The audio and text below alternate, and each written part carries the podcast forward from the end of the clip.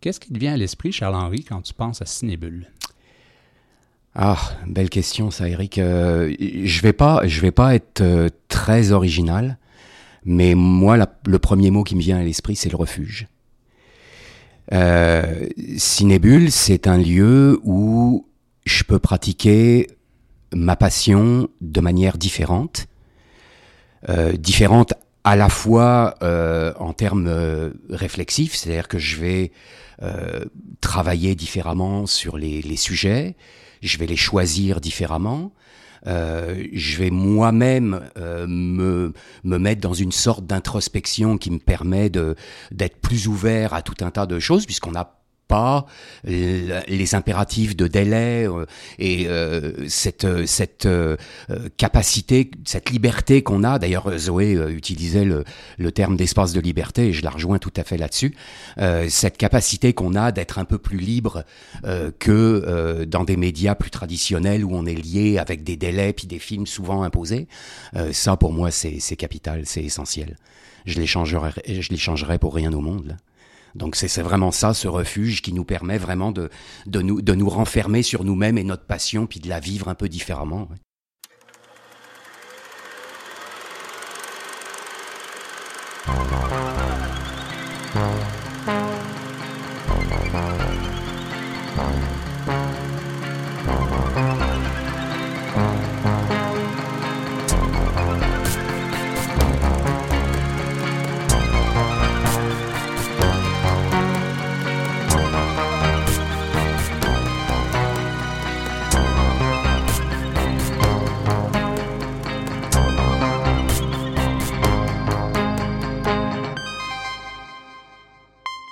Éric Perron au micro du 60e épisode du Balado de Cinébule, un épisode de la série Quand je pense à Cinébule, débuté en 2022 dans le cadre du 40e anniversaire de la revue et qui propose des entretiens avec des membres de la rédaction pour en apprendre davantage sur leur collaboration à la revue.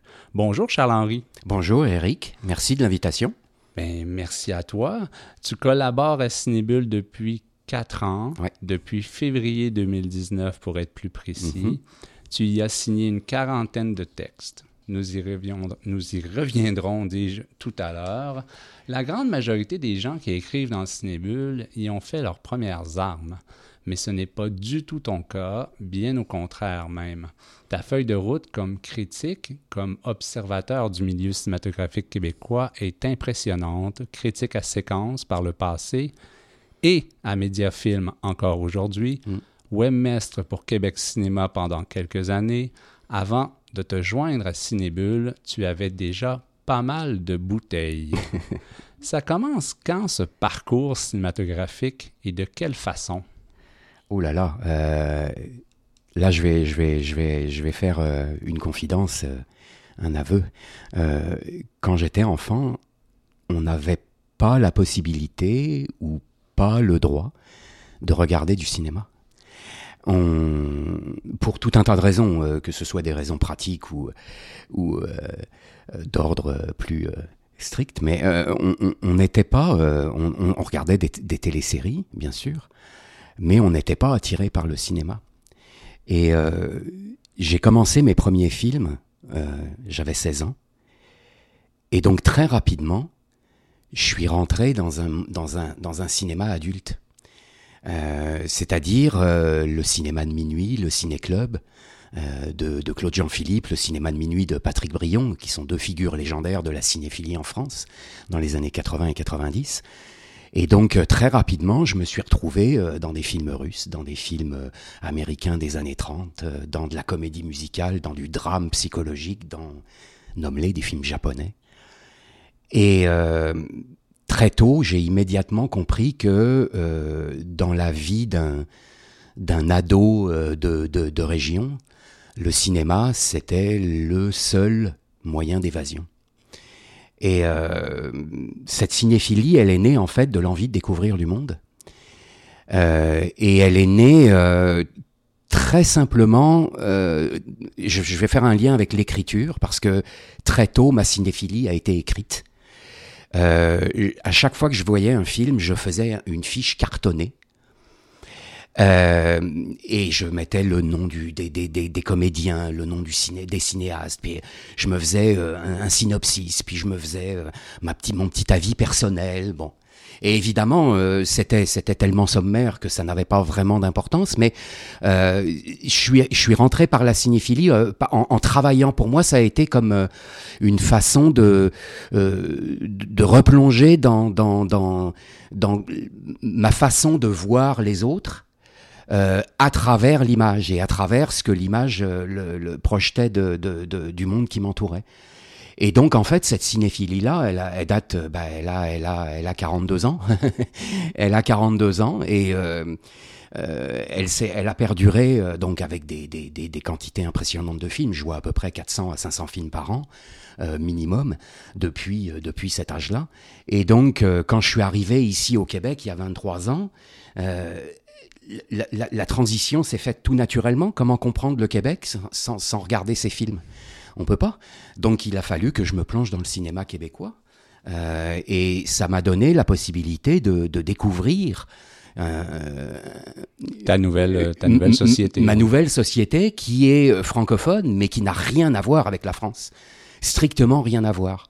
Et donc le cinéma n'a rien à voir avec le cinéma français. Et c'est ça qui m'a qui a perduré. Donc euh, si, pour répondre euh, à ta question, la, la, cinéphilie, elle est venue euh, très tôt et elle s'est tout de suite transformée dans de l'écrit. Euh, donc je me retrouve aujourd'hui euh, à, à, écrire des textes et j'en écris à peu près 300 à 400 par an. et ben c'est tout à fait normal, ça, ça, ça, ça perdure euh, comme ça depuis, depuis tout ce temps-là. Bon, ben écoute, t'es littéralement tombé dedans à l'âge de 16 ans. Ouais, carrément, ouais. Euh, mais en, les émissions que, que, que tu soulèves, tu étais à la bonne école. Oui, oui, oui. C'est vrai que c'est vrai que le, le, la possibilité de voir ce genre de film-là, euh, ça, ça a ouvert beaucoup de choses. Quoi. Ça, ça, ça a permis de, de, de, développer par la suite. Et même encore aujourd'hui, ça permet de développer. Euh, a, la base est là, et puis après, bah, tu, tu, tu fondes sur toi-même sur la base. Là. Tu fais tes fondations. Donc, si je calcule bien, tu arrives au Québec début en des 2000, années 2000. En 2000, 2000 oui. Et euh, c'est en 2008 que tu crées Film du Québec. Oui, oui, okay. oui. Euh, Est-ce qu'il y a quelque chose ou c'est les premiers pas euh, au niveau comme critique là comme... Euh, et en fait, c'est les premiers pas comme critique. Oui, 2008, euh, le, comme critique officielle écrite, euh, même si c'était totalement bénévole et que oui. c'est encore oh, totalement oui. bénévole. Absolument. oui, c'est les premiers pas 2008. Après, il y a l'entrée à la QCC, l'Association oui. québécoise des critiques de cinéma, en 2011. Ben, je lisais d'ailleurs que fait saillant sur ton site euh, Film du Québec, il est écrit janvier 2010, premières accréditations de presse. Ouais. Voilà. Oui, j'ai été, euh, oui, ça a été, ça a été, ça a été tout un choc, ça. de... Pourquoi tu dis ça? Ben parce que c'est, je, je, en fait, euh, l'histoire de Film du Québec est étonnante parce que euh, un an avant de, de le fonder, euh, de le créer, j'avais lu un un texte dans un journal gratuit du métro qui disait euh, comment vivre de son blog. Et à l'époque, je m'étais dit mais n'importe quoi, les mecs ils, sont sur la à la masse complètement, on peut pas vivre de son blog. Et quand j'ai créé Film du Québec, je me suis dit ça n'amènera à rien. Là, je vais être lu par quelques personnes de temps en temps comme ça, et puis ça, ça sera bien correct. Et donc euh, très rapidement, Film du Québec a pris une place euh, euh, assez importante, pour ne pas dire essentielle dans ma vie. Et euh, donc quand j'ai reçu la première accréditation de presse, ça a été tout un choc parce que je me suis dit ça y est, voilà, ça y est, c'est, c'est on est reconnu là. Et enfin, il y, y, a quelque chose qui fait que euh, je suis lu. ok, mais là tu as perdu un peu ta naïveté depuis ce temps-là parce que tu sais que des accréditations ils en donnent à des gens qui travaillent oui, beaucoup moins. C'est que vrai, toi, mais à l'époque je l'étais encore ouais, naïf. Voilà. mais mais j'adore euh, ce que tu as raconté, euh, cette idée adolescent, voir des films, créer des fiches parce que c'est la genèse finalement de Film du Québec. Oui, oui, littéralement. Oui, tout à fait. En fait, euh, dans, la, dans la forme. Là. Oui, oui, tout à fait dans la forme. Euh, quand quand je suis euh, arrivé au Québec, donc je l'ai dit, le, le, le, cinéma québécois, ça a été ma façon de découvrir la société. Et j'ai toujours été, à l'époque, en 2003, 2004, 2005, j'étais euh, presque outré de voir que les ressources sur Internet ou, qui concernait le cinéma québécois étaient tout en anglais. C'était des sites web américains, des bases de données et qui avait la, la, base de données de la cinémathèque, mais qu'en dehors de ça, il y avait rien. Donc je me, je m'étais dit, mais comment se fait-il que euh, au Québec, on n'ait pas cette base de données-là en français, parce qu'il y, y, avait beaucoup de choses qui existaient. Et euh, c'est né. Alors après, quand le, le, blog a pris, euh, a pris euh, euh, la forme qu'il a aujourd'hui, ben, il y a eu Éléphant, Mémoire du cinéma québécois, qui, est né, qui, est né, après. mais à l'époque, oui, c'était ça, volontairement. Je voulais vraiment créer des fiches sur les films. Bon, là, pour les gens qui nous écoutent, depuis tantôt, on parle un peu de films du Québec. On mentionne le site à plusieurs reprises. On va dire en gros ce que c'est. C'est toi qui l'as créé, c'est complètement bénévole, c'est époustouflant comme travail.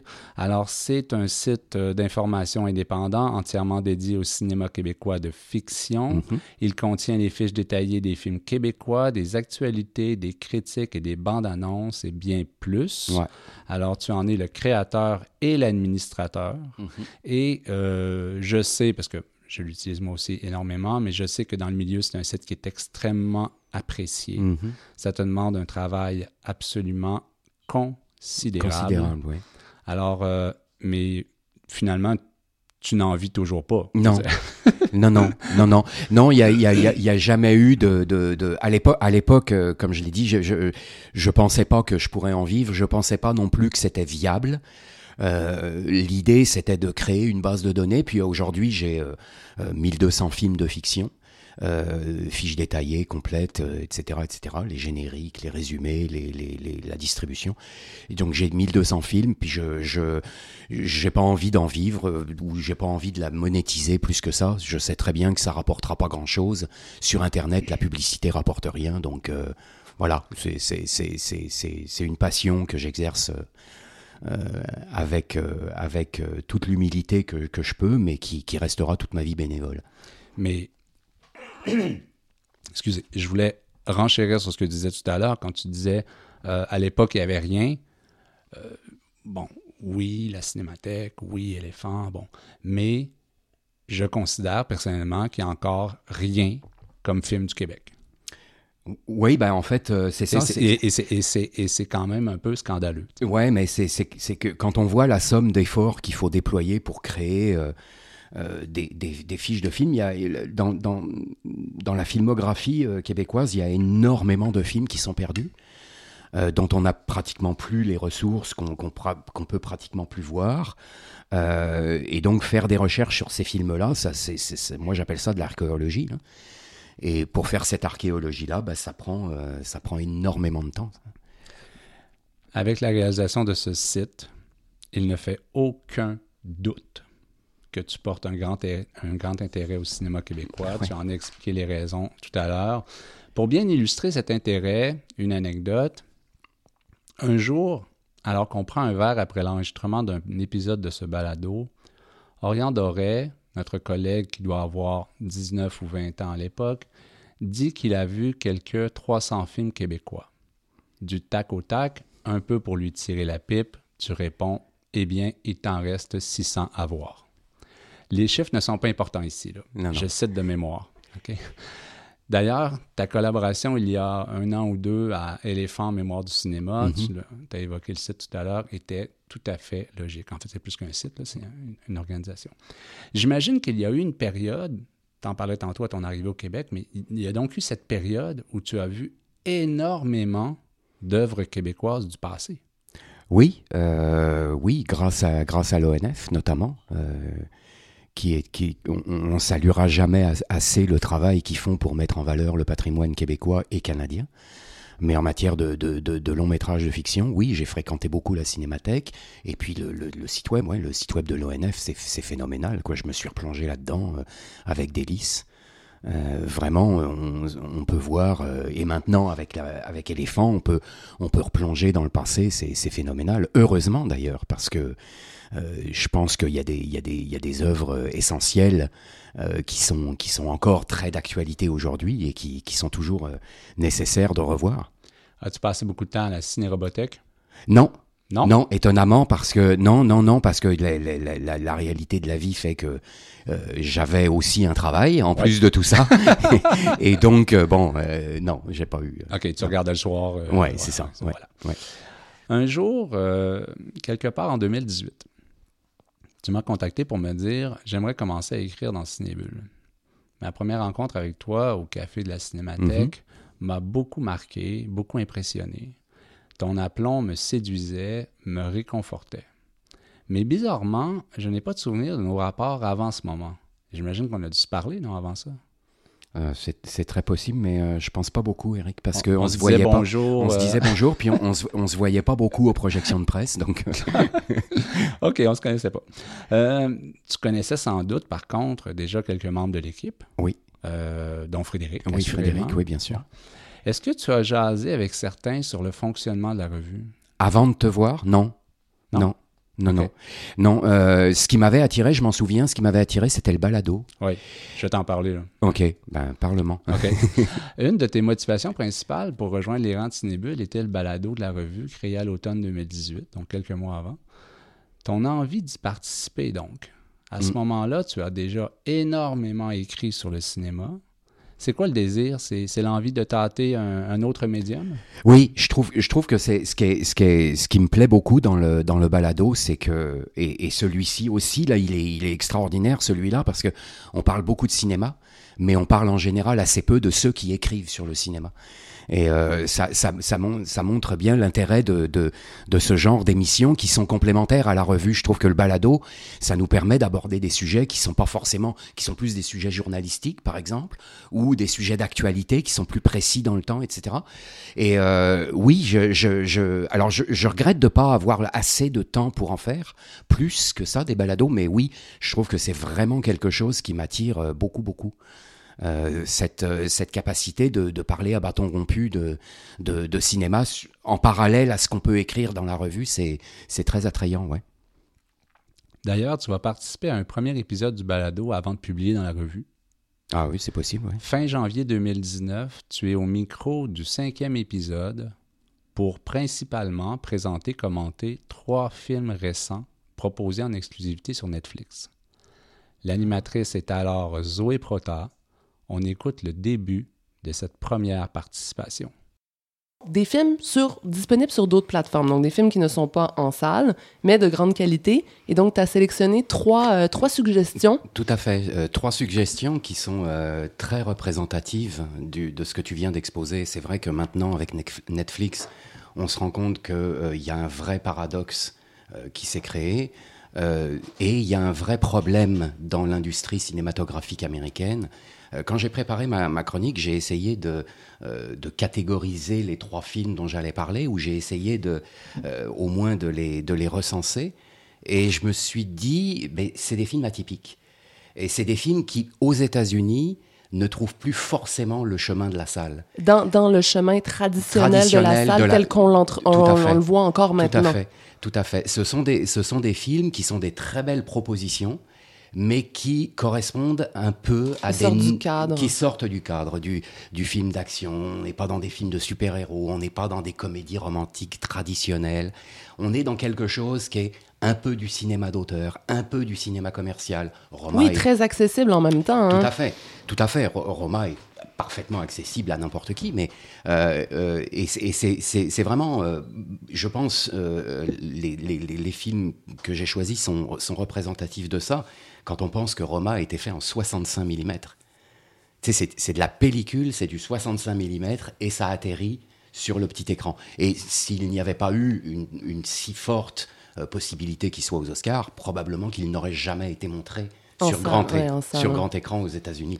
De même que The Ballad of Buster, Scruggs, des frères Cohen, Qui, est, euh, qui est mon premier choix. Lui aussi, ses images sont tellement magnifiques qu'on peut imaginer que c'était naturellement ou traditionnellement un film pour le grand écran.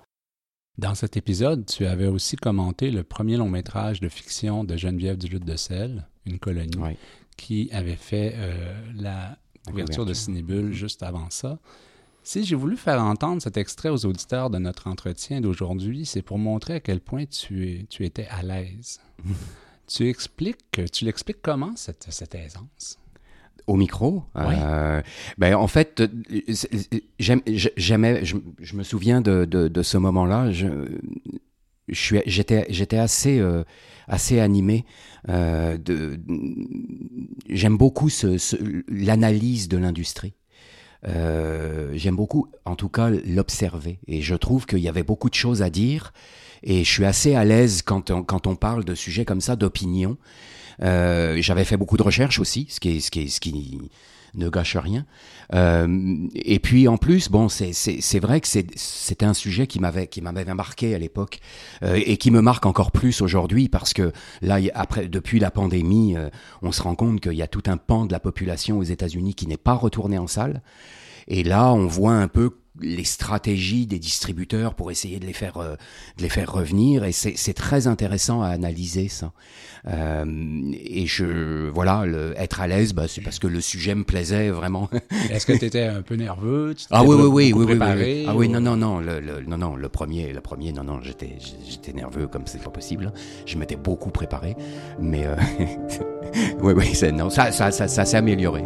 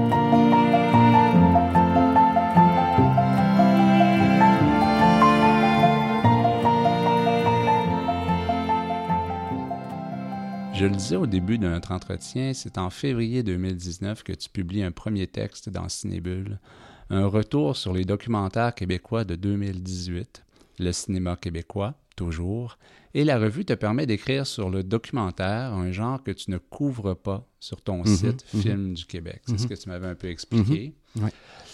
Ça fait un moment que je pense que le documentaire québécois est meilleur que le cinéma de fiction. Au prorata, tu en penses quoi? Oui. Euh, en fait, meilleur. en fait, je dis au prorata. On pourrait dire aussi en termes de, de, de budget aussi. Oui. Ouais, je ne sais pas s'il est meilleur. Je ne sais pas si, si, on peut qualifier ça comme ça. Ce que je trouve euh, du cinéma documentaire et du cinéma de court métrage, euh, c'est qu'il y a plus d'inventivité. Euh, et effectivement, dans le cas du documentaire, euh, je suis fasciné de voir à quel point ils font des miracles avec des budgets ridicules. Mais c'est le système D, là. Euh, c'est le système D, c'est des films qui leur prennent euh, des mois, des années, des, des, des, des fois une 5, 6, 7 ans de leur vie. Euh, et, et, et, le, le, le, plus grave ou le plus triste dans cette affaire, c'est qu'ils se retrouvent à l'affiche de semaines euh, puis après, bah, ils vont aller sur une plateforme quelque part, on va peut-être les perdre de vue. Euh, il y en a quelques-uns qui vont se démarquer, mais très peu finalement. Et euh, j'ai beaucoup de d'empathie, puis je le dis très très modestement, mais j'ai beaucoup d'empathie pour les cinéastes ou les producteurs de documentaires ou les même les distributeurs de documentaires. Je trouve qu'ils n'ont pas la vie facile au Québec. Euh, je ne sais pas s'ils l'ont, si la vie est plus facile pour les documentaristes des autres pays, mais euh, je suis pas convaincu d'ailleurs. Mais euh, je trouve que non, je, je, c'est presque dommage. Euh, et je trouve qu'on accorde des fois un petit peu trop d'importance aux fictions euh, et un peu pas assez aux documentaires. Quand on regarde la liste de tes 40 textes dans Cinébule, il y a quelques recensions de livres, quelques dizaines de critiques, dont le tiers porte sur des films québécois, un texte sur les 30 ans de Jésus de Montréal, dont voici un extrait d'ailleurs. Alors, c'était pas mal, juste pour vous montrer la plume précise. Humaniste, Arcan rappelle cependant que si notre société d'abondance souffre d'avoir laissé de côté les enseignements de la foi chrétienne et le sens des valeurs, elle n'a peut-être pas complètement perdu confiance en l'être humain. En se servant de la place qu'occupe l'artiste dans la collectivité, le cinéaste propose une tournure originale au combat opposant le bien et le mal qui peuplent les grands écrans depuis la nuit des temps. C'est pas mal. C'est pas mal. Donc, euh, euh, voilà, une plume aussi précise que pertinente. Tu as signé également des entretiens avec Pods pour le stupéfiant, donc euh, Mafia Magnifique avec Denis Desjardins pour Le Château, magnifique documentaire, et récemment avec Charlotte Lebon pour Falcon Lake. Je pense que tu avais eu une rencontre vraiment le fun avec Pods. Pods, ça a été extraordinaire. Ça a été une heure et demie de cinéphilie, et dénuée de toute volonté de vendre quoi que ce soit. J'adore les entrevues quand elles se font hors junket. J'en ai fait beaucoup des, entrevues en junket. Hein. Euh, des entrevues de 10 minutes, euh, t'as 5 questions et puis voilà, c'est fini, euh, ça sort en salle la semaine prochaine. Donc là, on est dans un mode, je vends quelque chose et essaye de l'acheter. Alors que là, avec Pod, c'était dans un cadre décontracté. On était dans une brasserie. Ben, il, y avait un, il, y ben avait un, bruit phénoménal. J'entendais quasiment rien à ce qu'il me disait. Heureusement que l'enregistreur était assez sensible au niveau de sa sonorité parce que c'était incroyable. Et pendant une heure et demie, on parle de cinéma. Et on parle pas forcément de, mafia, euh, c'était le film Mafia Inc., mais on parle de, oui, on parle de mafia bien sûr, mais on, dérive sur le cinéma, sur la, volonté de faire du cinéma de genre, la volonté de rendre hommage à des grands, etc., etc. Et ça a été une, rencontre extraordinaire, ouais. marquante. Ouais. Et étant donné que ce genre de balado-là, comme on fait en ce moment, c'est un peu les coulisses, euh, on raconte l'anecdote du lieu. Euh, vous deviez vous voir à la Cinémathèque québécoise, mais il n'y avait rien à boire ou c'est pas ouvert ou je sais pas C'était pas ouvert, oui. Voilà. C'était pas ouvert. Et Pod dit euh, Allons trois brasseurs, on pourra prendre une bière. C'est ça. Et il, me paye une bière. Et il me paye une bière. il me paye une bière, mais, mais, mais oui, et ça a été, non, non, ça a été, ça, a été une rencontre formidable, oui. Ta pièce maîtresse dans tes articles publiés est sans doute euh, ben moi, Jésus de Montréal, je, je, l'aime beaucoup, ce texte-là. Oui, mais dans ceux que j'ai pas nommé encore. Ah, où êtes-vous donc? Non. Non? Ah non? Ah. Les 50 ans? Ah ben oui, le dossier de la pave. Ah oui, ça, euh, ça aussi, oui. Il y a dans Cinébule de nombreux textes critiques, euh, avant-plan, les courtes critiques, évidemment, les portraits des cinématographies de cinéastes, les articles du livre au film, etc. Mais assez peu de textes journalistiques. Personnellement, je pense que cela s'explique par le fait qu'ils exigent énormément de temps. Recherche, entrevue, rédaction, etc. Ce texte dossier sur les 50 ans de la PAV t'a-t-il demandé plus de temps que tes textes de la section Histoire de cinéma dont je veux te parler juste après? Euh, oui, oui et non. Euh, étonnamment, euh, le dossier ACPAV a été composé de, de trois entrevues, principalement. Euh, et euh, la transcription de l'entrevue, ça me va. Je, je, suis à l'aise avec ça. Euh, faire des entrevues de 40, 50 minutes et faire des, des transcriptions, ça ne demande pas tellement de temps, ni d'effort en fait. les autres dont tu vas me parler, là, c'est différent, ça. OK, donc ça t'a pas demandé plus de temps finalement? Non, non, non, non, OK. non, non. Et toi, tu, tu serais tenté de faire plus de textes journalistiques ou c'est euh, parce que tu aimes plus la critique? Ou, euh? Non, j'aime bien les textes journalistiques. J'aime bien les textes journalistiques. Ça fait rencontrer du monde. Effectivement, comme tu dis, ça fait faire de la recherche. Euh, bah, remarque les, les, les, les histoires de cinéma. Il y en a peu au Québec, des textes journalistiques. Oui, c'est vrai. Il n'y en a pas beaucoup. Il y en a pas beaucoup, mais c'est vrai que là, étant donné qu'il y avait beaucoup d'entrevues, c'était moins long. Mais si j'avais fait un 6, 7, 8 pages journalistiques avec de la recherche, là, ça aurait été, euh, ça aurait été beaucoup plus long. Là. Moi, j'ai fait essentiellement des textes journalistiques. ça demande énormément de temps. Euh, tu as publié trois textes histoire de cinéma de mm. grande qualité. Où êtes-vous donc de Gilles Groux, un classique? Euh, Coal Miner's Daughter de Michael Hapt, étonnante proposition. Et Léon Morin, prêtre de Jean-Pierre Melville. Mm. Comment t'es venu l'idée de ces propositions? Évidemment, ce sont des œuvres importantes pour toi, puis pour que tu envisages de consacrer beaucoup de temps. Mais pourquoi ces choix-là? Est-ce qu'il y a une sorte de dénominateur commun malgré leur diversité? Euh, dénominateur commun, euh, en fait, le dénominateur commun, c'est que ce sont trois films marquants pour moi. Euh, dans le cas de, du film de Michael Apted, j'aime beaucoup le cinéma américain qui remet en cause la société américaine. Et j'aime beaucoup le cinéma américain des années 60-70 dans sa façon de regarder le déclin. Alors je vais dire le déclin de l'empire américain pour pour faire un clin d'œil. pour faire un clin d'œil avec euh, euh, avec Denis Arcan, mais euh, j'aime beaucoup ce genre de, de cinéaste-là. Par exemple, tu vois, je vais faire je vais faire une aparté. Tout à l'heure, je parlais de refuge et Cinébule. Le, le refuge, c'est la possibilité aussi de réfléchir à ce qu'on aimerait écrire. Euh, et là, actuellement, j'imagine qu'un jour, je vais proposer à Marie-Claude un. Ah, c'est ma dernière question. Un, un, un, dossier. Ah. Ouais, j'ai une question là-dessus tantôt. Oh, ok, bon, ben, je, je, te répondrai tantôt alors. Tu, tu garde, ta réponse, mais continue. Ok, mais euh, donc j'avais euh, j'avais beaucoup aimé ces films-là. Euh, Léon Morin. Euh, euh, c'était parce que euh, ça faisait ça faisait longtemps que je voulais euh, parler de Melville. Melville est quelqu'un d'assez étonnant euh, j'avais fait une recension d'un de ses bouquins, de, de, de, de ses seules entrevues euh, officiellement publiées, et, euh, et, et j'avais découvert quelqu'un d'assez d'assez surprenant, un cinéaste assez surprenant, à la personnalité d'ailleurs pas toujours attachante non plus. Euh, et quant, quant au Où êtes-vous donc ben, C'est parce que je, je, considère que Gilles Groux, c'est, à mon sens, avec Arcan, l'un des plus grands cinéastes québécois. Euh, avec Arcan et Karl. Hein, euh, et Gilles Groux euh, n'a pas eu, à mon avis, et n'a pas encore, à mon avis, gagné ses galons. Hmm. Je pense qu'il a, il a été dans un, dans, il a adopté une posture jusqu'au boutiste qu'il a un peu barré aujourd'hui de la, de, la, de, la, de la collectivité. On n'en parle pas beaucoup de Gilles Groux et on en parle très peu.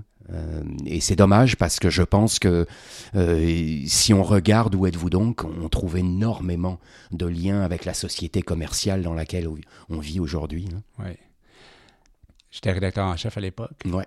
Et quand tu m'as proposé euh, ce film-là pour une histoire du cinéma, je t'avoue que j'avais peur. J'avais confiance, mais j'avais peur parce que c'est un. Je me disais, aïe, c'est comme c'est un peu casse-gueule. C'est pas évident à, cerner. Mm. Et euh, quand j'ai lu ton texte, j'étais euh, j'étais complètement bluffé. Et pour se faire plaisir, on va je vais vous lire seulement, euh, chers auditeurs, seulement quelques lignes pour vous donner le goût d'aller lire ce texte, qui avait d'ailleurs fait l'objet d'un balado en entier pendant la pandémie. Où mm. êtes-vous donc est un collage protéiforme virulent relevant plus d'une posture jusqu'au boutiste, d'un citoyen engagé que de la volonté d'un artisan du septième art de donner au grand public ou aux programmateurs de festivals de belles et bonnes œuvres. C'est avec ce second de ces six longs métrages que le cinéaste endosse définitivement le costume d'enfant terrible. Hmm. oui. C'est quand même bien dit. Là. Ben, en fait, c'est vraiment ça. Euh, où, où êtes-vous donc? Et, et, et euh, par la suite, il a fait en, Entretuez-vous. Euh, et c'est vraiment ça. C'est ce sont des collages. Et ce qui est, ce qui est extraordinaire, c'est qu'avec euh, une forme qui est assez rébarbative, a priori, on arrive quand même euh, à embarquer, à créer euh, des connexions avec ce qu'il veut nous dire. Et, euh, et j'aime beaucoup cette façon de jouer. Il, joue énormément avec les mots hein, dans, dans, dans, le film. Entre tu, entre tu et vous, on le sait, là, il joue avec. avec les, les, les, les, significations. Et donc, j'aime beaucoup ce cinéaste-là par sa façon d'aller nous chercher avec des moyens qui sont non conventionnels. Est-ce que tu relis tes textes quand tu reçois la revue? Toujours, oui, toujours. Je te demande ça pour, euh, pour savoir, étant donné qu'il y a euh, quelques semaines entre la livraison d'un texte et l'apparition de la revue, si en les relisant avec du recul, s'il y a des choses que tu aurais dit autrement? Ah bah là, alors là, autre confidence, je, je ne suis à peu près jamais satisfait de mes textes. À peu près jamais. Euh, je, je, je, trouve que j'aurais... En fait, pour moi, écrire un texte, qui soit long, qui soit court, il y a, une part de douleur, il y a une part de souffrance.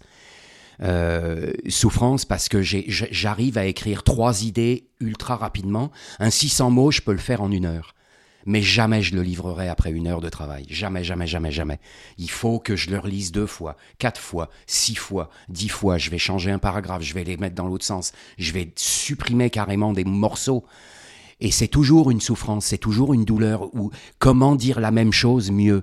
Comment la dire en, en, en l'intégrant dans une autre idée? On est, on est tenu quand même à, à respecter les, les, les, les euh, le, la quantité de mots. Donc euh, on, on, on, veut tout le temps chercher euh, à, à, à, formuler une idée de la, la, la, manière la plus efficace, mais en même temps la plus, euh, la plus belle possible. Il y, a, il y a la beauté des mots aussi qui rentrent là-dedans. Et, euh, et donc, euh, non, quand je, re, quand je relis mes textes, en général, je me trouve, je me trouve des fois trop scolaire, des fois trop peu poétique, des fois trop poétique, des fois. Enfin, non, j'ai toujours des, des commentaires.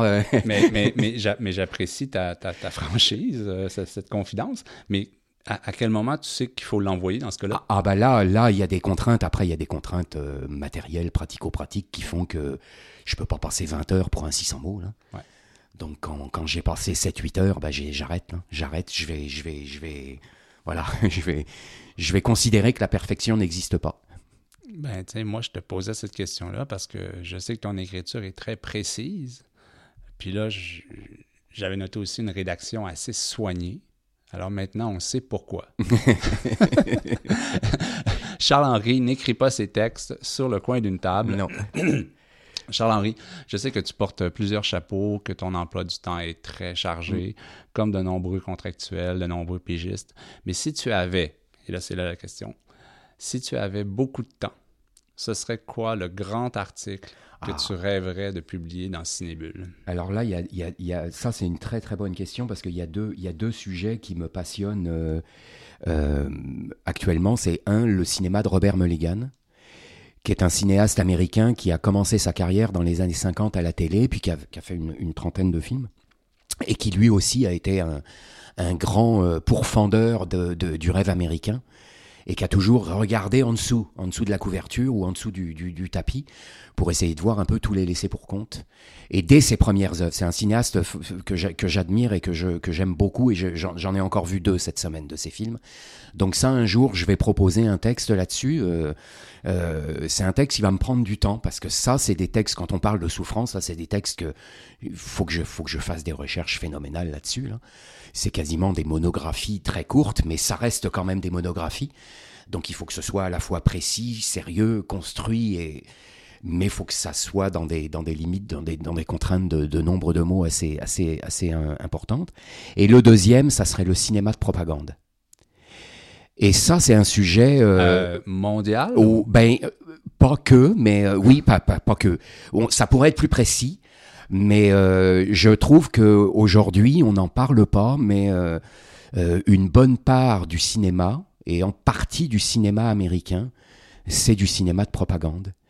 Euh, j'en ai, ai, vu cette semaine, j'en ai vu la semaine dernière, j'en ai vu il y a trois semaines, quatre semaines, où on détecte une volonté de euh, d'enfermer le spectateur dans une image.